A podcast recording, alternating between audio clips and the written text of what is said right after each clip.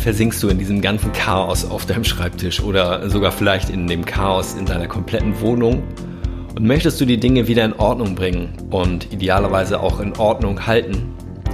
Mein Name ist Sven André Köpke und ich heiße dich herzlich willkommen zu meinem Podcast Mach es einfach.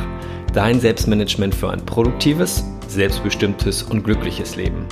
Und heute verrate ich dir meine Top 2 Strategien, wie ich mich von unnötigen Ballast trenne.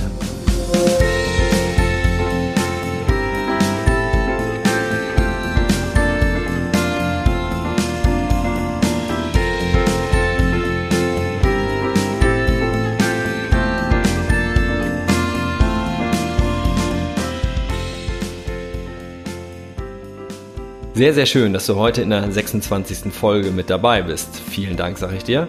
Und ich habe mich letzte Woche von etwas getrennt, das ich selbst schon vor über 20 Jahren von mir trennen wollte. Jedoch hat sich das irgendwie immer noch in meiner Erinnerungskiste äh, wiedergefunden. Und am Ende der heutigen Folge verrate ich dir auf jeden Fall, was dort drin ist und äh, ja, mittlerweile nicht mehr bei mir ist. Ballast abwerfen. Darum geht's. Und die Frage ist, warum? Ich selbst, ich besitze immer noch viel zu viel. Und vielleicht kennst du das von dir, je mehr Platz irgendwo vorhanden ist, umso leichter füllt sich der auch.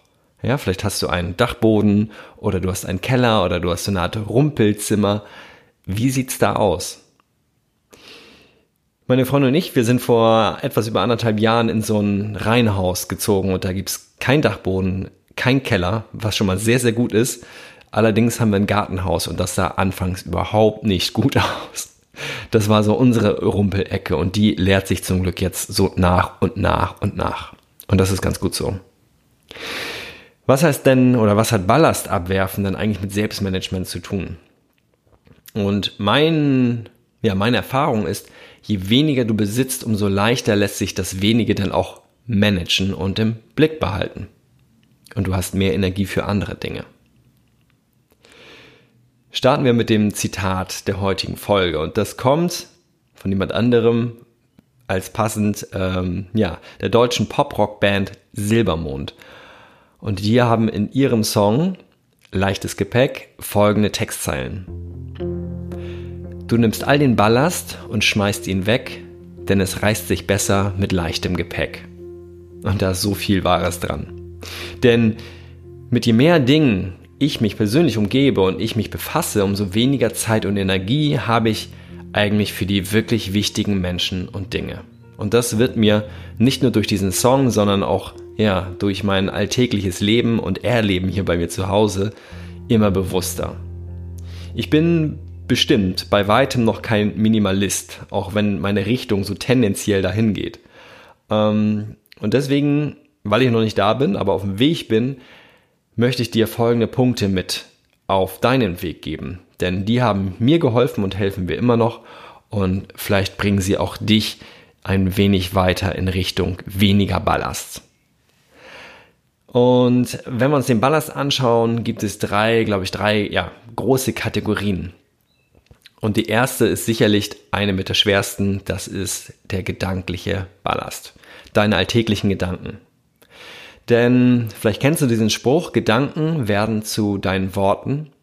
Diese Worte werden wiederum zu deinen Taten und diese Taten führen zu deinen Ergebnissen. Und wenn du Ergebnisse hervorbringst, egal ob jetzt in Beziehungen, finanziell, bei dir zu Hause, bei der persönlichen Entwicklung, ähm, ja, wenn die Ergebnisse nicht mit dem übereinstimmen, was du haben willst, dann musst du ganz vorne anfangen und deine Gedanken ändern. Und was diesen Punkt angeht, hilft mir persönlich meine sehr lange Meditationspraxis. Ich habe immer noch Ballastgedanken, ja, also ich bin da nicht erleuchtet oder ähnliches und ähm, ich merke es jedoch mittlerweile sehr viel früher und dann kann ich aktiv dagegen steuern. Ich nenne dir ein ganz konkretes Beispiel. Wenn ich draußen unterwegs bin und mir Menschen entgegenkommen, die mir ich sag mal jetzt nicht auf den ersten Blick positiv äh, auffallen, die mir nicht sympathisch sind, einfach nur so vom Bauchgefühl her, dann habe ich natürlich vorher irgendwelche anderen Gedanken gehabt. Ja, das, keine Ahnung, oh, wie sieht der dann aus, wie läuft die dann rum, ähm, vielleicht auch was zur Figur, viel zu dünn, viel zu dick. Ähm, Also was, was überhaupt nicht schön ist, ja, ich stülpe jemandem was über und merke es zum Glück jetzt re relativ schnell äh, und merke eigentlich, was für ein Ballast ich mir selber damit auflade.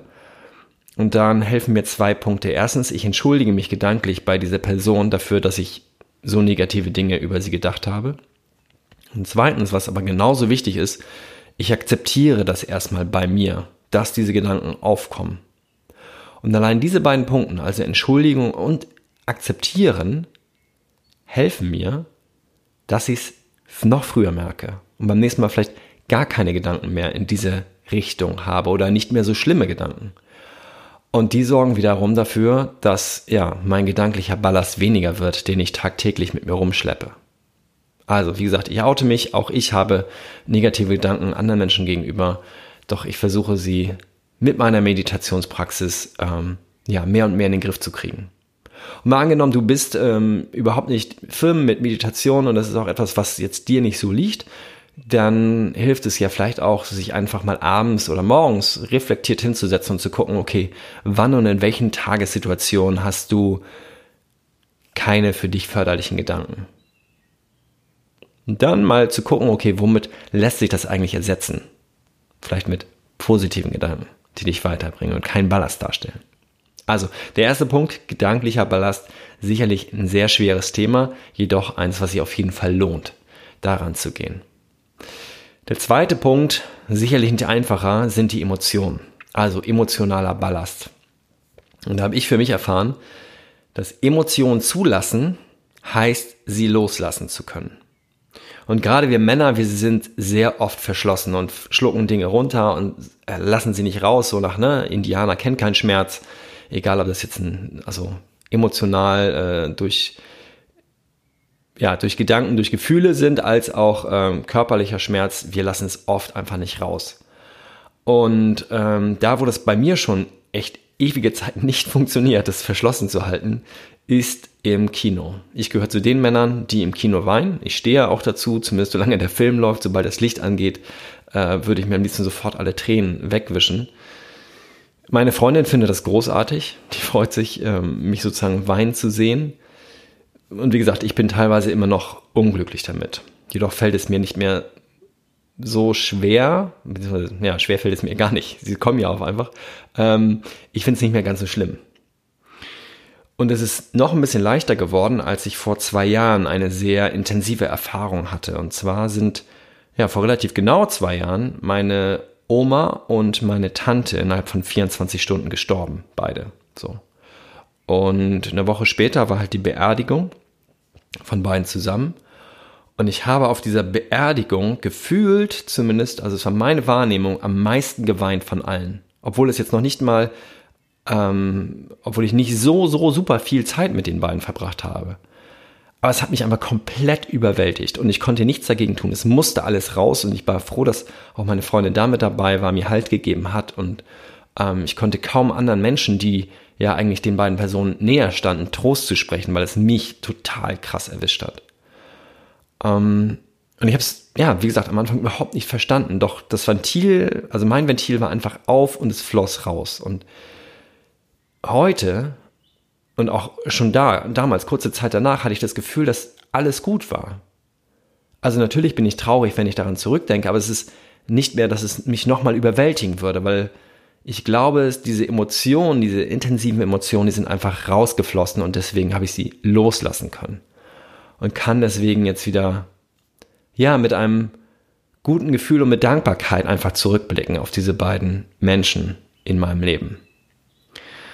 Und ähm, daraus folgend ist vor kurzem, vor einem Monat was passiert. Ich habe mein erstes großes Seminar gegeben vor knapp 50 jungen Menschen und ich habe am Ende dieses Seminars zwei Traumreisen mit denen gemacht. Und bei der zweiten, da war ich auch, habe mich emotional sehr mit ähm, ja eingebracht, bin emotional mit eingestiegen und mir sind ähm, ja auch als Trainer vorne Tränen über meine Wangen geflossen und zuerst hatte ich so diesen ja, diesen ersten Impuls, ich muss jetzt wegwischen.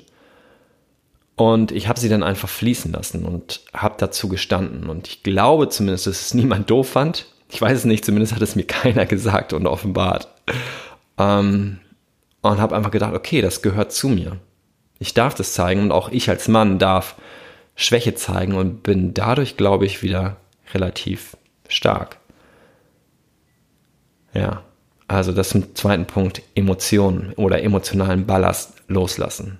Ich glaube, da ist bei mir in, ganz tief in mir drin noch ganz viel Ballast, der ähm, als Emotion raus muss und raus möchte. Jedoch merke ich da auch da die ersten guten ähm, Schritte. Und kommen wir zum dritten Punkt, und das ist der, ja, über den wahrscheinlich viele als allererstes denken, wenn es um Thema Ballast abwerfen geht, das Materielle. Und da möchte ich dir zwei Methoden mit auf den Weg geben. Ähm, Methode eins, das ist die, die den Kopf und den Verstand total beruhigt. Ich habe das gemacht, als ich noch in meiner vorherigen Wohnung gewohnt habe. Dann habe ich die Punktemethode angewandt. Ich hatte einen Keller und einen Dachboden damals und hatte aus meinem Umzug davor ganz viele Sachen mitgenommen und äh, ja, vieles von denen gar nicht benutzt. Und ich habe mir so kleine Klebepunkte ähm, geholt. So rote kleine, ja, runde Punkte halt.